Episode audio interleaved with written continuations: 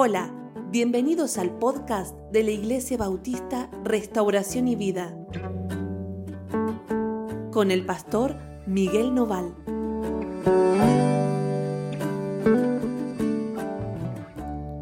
Hola, ¿cómo están? Dios los bendiga muchísimo.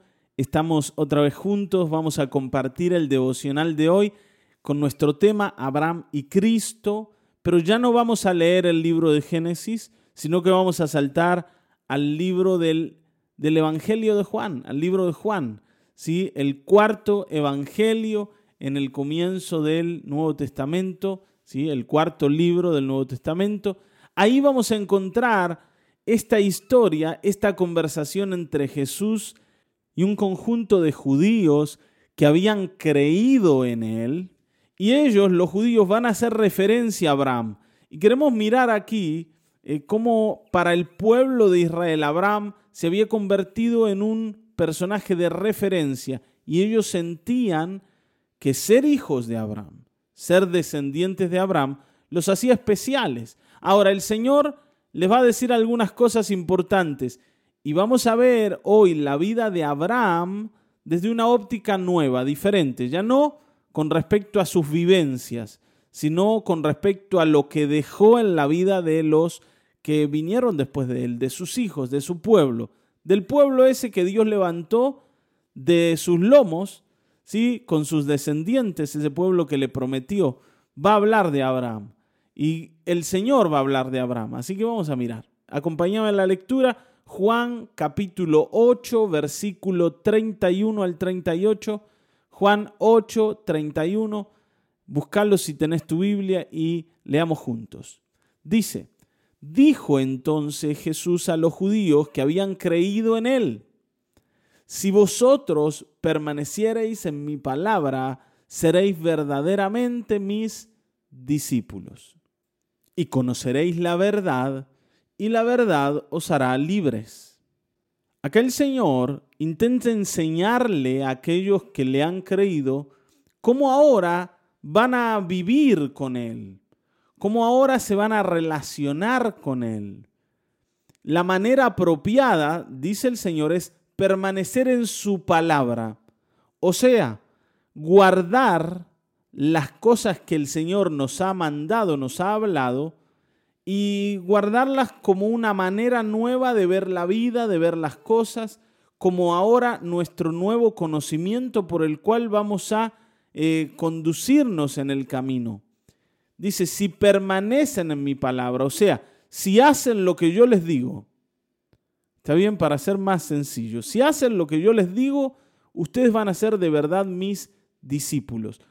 Nosotros a veces queremos ser discípulos del Señor, pero hacer lo que nosotros decimos que hay que hacer. Está bien, ¿no? Vivimos la vida a nuestra manera, pero nos gusta que nos llamen discípulos del Señor. Los discípulos son aquellos que aprenden a vivir la vida que vive su maestro y luego, como en el caso de los apóstoles, le enseñan a otros a vivir esa misma vida que ellos aprendieron a vivir de su maestro. ¿Está bien, no? Son personas que aprenden a vivir los discípulos. No son meros estudiantes que se sientan en un pupitre ¿sí? Y, oyen la clase y hacen anotaciones y luego se van y viven sus vidas a su manera y sienten que recibieron un conocimiento que les puede ayudar en algún momento para alguna cosa. Un discípulo es mucho más que eso.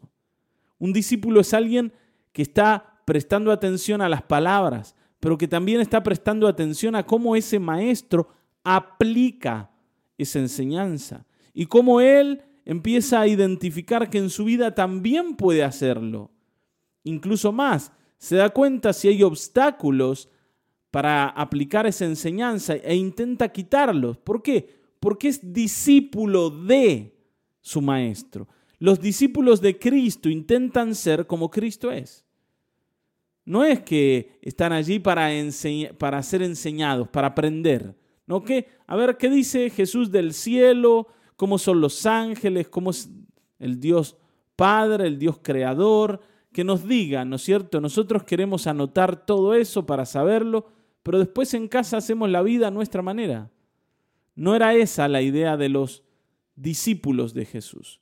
ni es la idea de Jesús cuando quiere que vos seas su discípulo. El Señor te ha llamado como discípulo. El Señor te ha llamado como seguidor. Entonces hoy necesitamos entender esto. Las palabras de Jesús tienen que permanecer en nosotros y nosotros en las palabras de Jesús. Está bien, ¿no? Es la manera de ser discípulo del Señor. Y dice, y conoceréis la verdad, y la verdad os hará libres. O sea, en el camino, mientras yo sigo permaneciendo en las palabras del Señor, me doy cuenta que esa vida que el Señor me muestra ahora, yo no la conocía. Esa verdad que ahora estoy viendo, yo no la veía. Y era esclavo por no conocer la verdad. Ustedes saben que no hay esclavitud mayor que vivir en base de mentiras, en base de, o, de medias verdades, que tienen como una, un poco de, de mentira mezclada. Vivir en base del error, en base del, de la equivocación. No hay ninguna esclavitud peor que esa. Porque aunque no haya alguien que te tenga atado con una cadena, en tu mente estás atado y vivís de una manera equivocada porque lo que crees de la vida no es tal. ¿Te das cuenta? Cuando vos descubrís la verdad, entendés que ahora sí podés ser libre de veras y podés actuar de la manera correcta porque estás viendo correctamente. Si estás viendo correctamente. No hay peor cosa que pensar que veo claramente y en realidad no veo nada. ¿eh? Esto para los que usan anteojos con mucho aumento o lentes de contacto, saben que cuando se lo sacan, ¿no es cierto? No distinguen quién está delante. Y es feo vivir así, ¿no? Y es feo no poder ver y no poder tener claridad al mirar. Bueno, cuando yo vivo en base de mentiras, yo no tengo claridad y lo que viene delante mío no lo puedo identificar. Entonces tomo malas decisiones, hago lo que no debo hacer y termino en un gran error y termino sufriendo esa, esa esclavitud de la mentira. Pero hoy, bueno, tenemos las palabras del Señor y las palabras del Señor son la verdad y a través de conocer sus palabras puedo conocer aquello que mueve el mundo. El mundo se mueve por la palabra del Señor. Así que hoy yo debiera hacer lo mismo. Ahora, fíjense, estos que están oyendo, los judíos que habían creído, está bien, no son los enemigos, los judíos de siempre que venían a oponerse, son los que habían creído. Ellos le respondieron, linaje de Abraham somos y jamás hemos sido esclavos de nadie. ¿Cómo dices tú seréis libres? claro, el Señor con lo que dijo les tocó la fibra del orgullo, de la soberbia. Y ellos dicen, a ver, momentito, Jesús, nosotros te creímos y todo está bien, pero no nos vas a tratar de esclavos. Si vos decís que tenemos que ser libres, quiere decir que hoy no lo somos. ¿Cómo no vamos a ser libres si somos linaje de Abraham? Nunca hemos sido esclavos. Y claro, ellos piensan así a causa de que sienten que la libertad que el Señor les ofrece es algo que ellos no necesitan. No necesitan la libertad del Señor porque ellos no son esclavos de nadie, porque ellos son el pueblo elegido de Dios, porque ellos tienen la marca de la circuncisión hecha en su carne. ¿Cómo el Señor les va a decir que necesitan algo más? Cuando fueron criados fueron formados, fueron educados como el pueblo elegido de Dios, como los preferidos de Dios. ¿Qué es esto de que necesitamos ahora algo que no tenemos? Yo no sé si alguna vez te sentiste así, como que vos no necesitas lo de Dios. Es como que lo de la iglesia es para las personas que vivieron una vida perdida, pero ese no es tu caso. Venís de una familia moralmente correcta, venís de padres que te enseñaron a hacer las cosas bien, a no defraudar a nadie, a ayudar al prójimo. Sentís que has sido una buena persona. Entonces, vos no necesitas ser libre. Vos lo que necesitas es una palmadita en la espalda y un mensaje de felicitación y que el cielo se te abra de par en par porque todo lo demás ya te lo has ganado. Venís de una buena casa y de una buena enseñanza. Entonces, estas cosas son las que necesita la gente que anda, ¿no es cierto?, mal en la vida. Esclavos de algún vicio, que han desperdiciado sus vidas, que se han dedicado a, hacer las cosas mal, a dañar a otros y, y necesitan arrepentirse por esas vidas que vivieron. O gente que nunca la pegó o que le tocó vivir alguna cosa terrible y entonces sí necesitan la iglesia y sí necesitan a Dios. Bueno, ellos se sentían así. Sentían que ellos no necesitaban nada. ¿Por qué? Porque eran hijos de Abraham. Todo lo que tenían que tener lo tenían. Y Jesús le respondió, de cierto, de cierto os digo que todo aquel que hace pecado, esclavo es del pecado. Y el esclavo no queda en casa para siempre. El hijo sí queda para siempre. Y acá el Señor les va a meter ¿no? el cuchillo en el hueso, diciendo, ustedes dicen que son libres, pero no pueden dejar de pecar. El pecado todavía los domina. Entonces, ¿de qué tipo de libertad me hablan? Si hay algo que deberían dejar y no pueden, algo que quieren dejar y no pueden. Ahora, tal vez digas, bueno, pero es algo insignificante eso. Es algo muy pequeño no cometo grandes errores, no he caído en esos pecados estrafalarios tremendos y terribles que tienen los demás. Yo he sido bastante bueno. Ahora, en esa bondad que sentís que tenés, ¿no hay cosas aún que no puedes dominar? ¿No hay cosas que ofenden a Dios que siguen persistiendo en tu vida? ¿No hay cosas por mejorar? Bueno, entonces necesitas la libertad que viene de la palabra del Señor. Bueno, pastor, pero es solamente un pequeño enojo lo que a veces me agarra. Eh, se, me, se me vuelan un poquito los patos. Y sí, en casa a veces, a raíz de eso, tenemos eh, algunas peleitas. Y me gustaría cambiarlo, pero bueno, no he podido hasta ahora.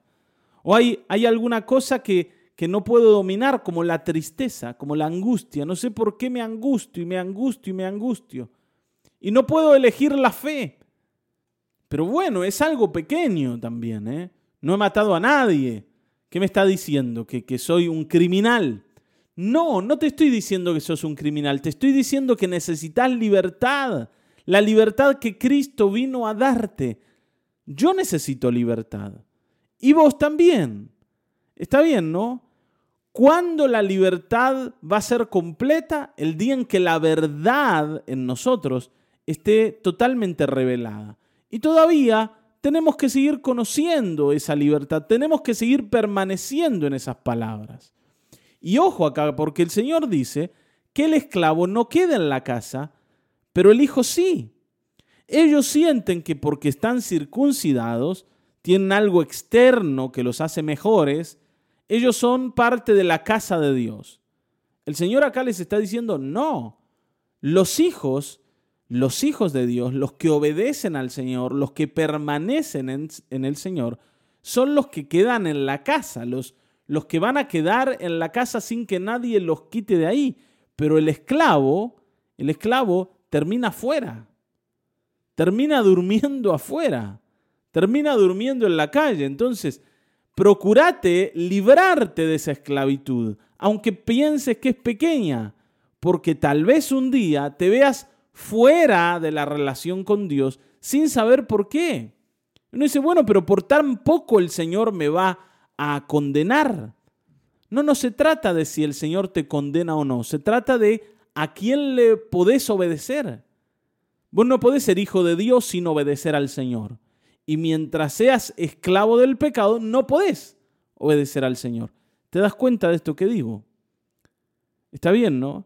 Mientras yo soy esclavo del pecado, y cuando digo esclavo del pecado, estoy diciendo no que cometo errores, sino que no puedo dejar de cometerlos.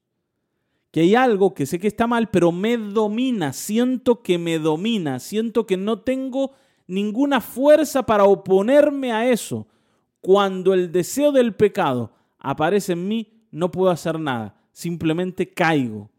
Entonces, alguien así no puede ser llamado hijo de Dios. No dice, bueno, pero eso es lo normal del hombre. Sí, sí, claro, ya lo sabemos. Por eso necesitamos las palabras del Señor que nos muestran la verdad. ¿Te das cuenta? Espero que sí. Está bien, ¿no? Entonces el Señor le dice, así que si el Hijo os libertare, seréis verdaderamente libres. Si el Hijo os libertare, seréis verdaderamente libres. Te tiene que libertar el Hijo de Dios. Yo no sé qué caminos has buscado en la vida, yo no sé a quién has buscado, pero el único que te puede dar libertad es el Hijo, el Hijo de Dios, Jesucristo. No te la va a dar un curandero, no te la va a dar un hechicero, no te la va a dar un pastor, no te la va a dar un ídolo. Solo Cristo te puede dar libertad. Y el Señor le dice, sé, yo sé que sois hijos de Abraham, descendientes de Abraham, pero procuráis matarme. claro, Ustedes son hijos de Abraham, sin duda, ¿no? Sin duda, eh, son judíos. No, ignoro que la tribu de Judá viene de Abraham. Pero ¿por qué procuran matarme? Porque mi palabra no haya cabida en vosotros. Está bien, ¿no? Mi palabra no haya cabida en vosotros.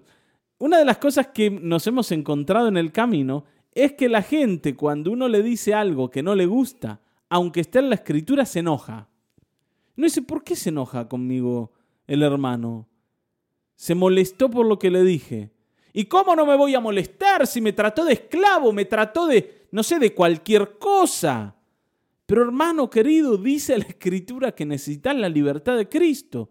Y yo lo único que quiero es compartir con vos esta gran verdad que yo también tengo que vivir, ¿no? Porque los pastores no son personas sin errores, perfectas necesitan a Cristo tanto como los demás, solamente que el Señor les ha encargado llevar ese mensaje a otros. Está bien. Ahora, hay hermanos que se enojan como si uno los ofendiese cuando les dice que necesitan al Señor, que tienen que salir del problema del pecado. ¡Ay, me trató de pecador! No, yo no te trato de pecador. La Biblia habla de que somos pecadores. Ahora, claro, cuando no nos gusta la palabra del Señor, ¿qué hacemos? Tratamos de matar al que habla. Y por supuesto, ¿no? Uno dice, no, pero yo contra el Señor no tengo nada, pero contra el pastor sí. ¿Y quién está hablando? ¿El pastor o el Señor? Si el, si el que predica habla de la escritura, está hablando el Señor. Si el que predica habla de la palabra de Dios, está hablando el Señor. Está bien, ¿no? ¿Por qué? Porque las palabras que repetimos son las de Él, no son las nuestras. Ahora, cuando hablamos palabras nuestras, esas palabras no necesitan ser obedecidas. Yo siempre te digo cuando aconsejo algo, esto es un consejo, vos tomás la decisión que querés, no necesitas hacer lo que yo te digo. Ahora, cuando hablamos las palabras del Señor, esas palabras deben ser obedecidas, porque son las de Él. ¿Te das cuenta? Y si vos podés ceder a las palabras del Señor, si no te opones, porque esto internamente a todos nos pasa, que cuando hay algo que no nos gusta nos oponemos. Y si podemos quitar del medio al que habla mejor, y es lo que el Señor le dice, ustedes intentan matarme porque mi palabra no haya cabida en vosotros. Ahora dice, yo hablo lo que he visto acerca del Padre, y vosotros hacéis lo que habéis oído cerca de vuestro Padre. Y acá le deja, ¿no? La piedrita, le tira la piedrita así, eh, o la bombita, para decir así, y explota todo en el corazón y en la mente de ellos. ¿Sí? Y se van a enfurecer. Hoy no lo vamos a ver, lo vamos a ver mañana. Pero el Señor le dice, yo le estoy diciendo lo que he visto cerca del Padre. Ahora, no sé por qué no lo reciben. Será porque ustedes hacen lo que oyeron del Padre de ustedes. Y ahí el Señor se está diferenciando de ellos. Y les dice, evidentemente, ustedes y yo tenemos padres diferentes. Si Dios es el Padre del Señor Jesucristo, ¿quién es el Padre mío? El que me ha enseñado a hacer las macanas que hago. ¿De quién está hablando? Está hablando de Satanás. Está bien. Ahora, eso vuelvo a decirlo, vamos a ver mañana. Pero yo lo que quiero que entendamos hoy es que no alcanza con tener una marca física, no alcanza con, con hacer cosas externas para agradar a Dios. No podemos decir somos como Abraham porque tenemos la circuncisión. Porque Abraham era más que una circuncisión. Abraham era un hombre de fe, Abraham era un hombre de obediencia y nosotros sentimos que solo con la circuncisión ya somos iguales a Abraham. No es así. No es así. Yo quiero ser como Abraham era, bueno, tengo que hacer lo que Abraham hacía, no simplemente lo externo. Está bien. Yo debo tener lo interno de Abraham, el corazón de Abraham, la fe de Abraham. Dejar que Abraham me enseñe a vivir. ¿Cómo hemos aprendido estos días? Ahora el Señor dice, si ustedes fueran como, Abraham, ustedes tendrían un lugar en su corazón para mis palabras, pero evidentemente no lo tienen. Y esto es porque ustedes no comparten el mismo Padre que Abraham, ni el mismo Padre que tengo yo. Hoy, hermanos, dejemos de oponernos a las palabras del Señor.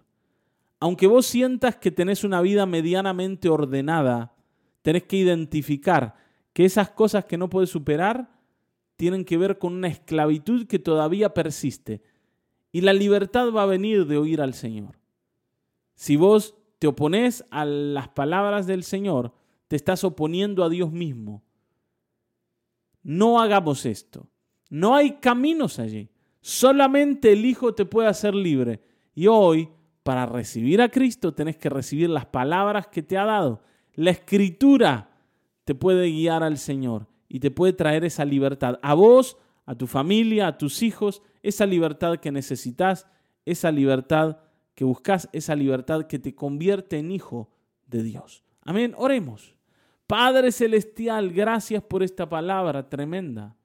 Señor, nosotros necesitamos hoy abandonar la esclavitud, que esas cosas que nos han dominado durante años se caigan en nuestra vida, que, que pierdan fuerza, que dejen, Señor, de estar allí erguidas, diciendo que son más fuertes que nosotros.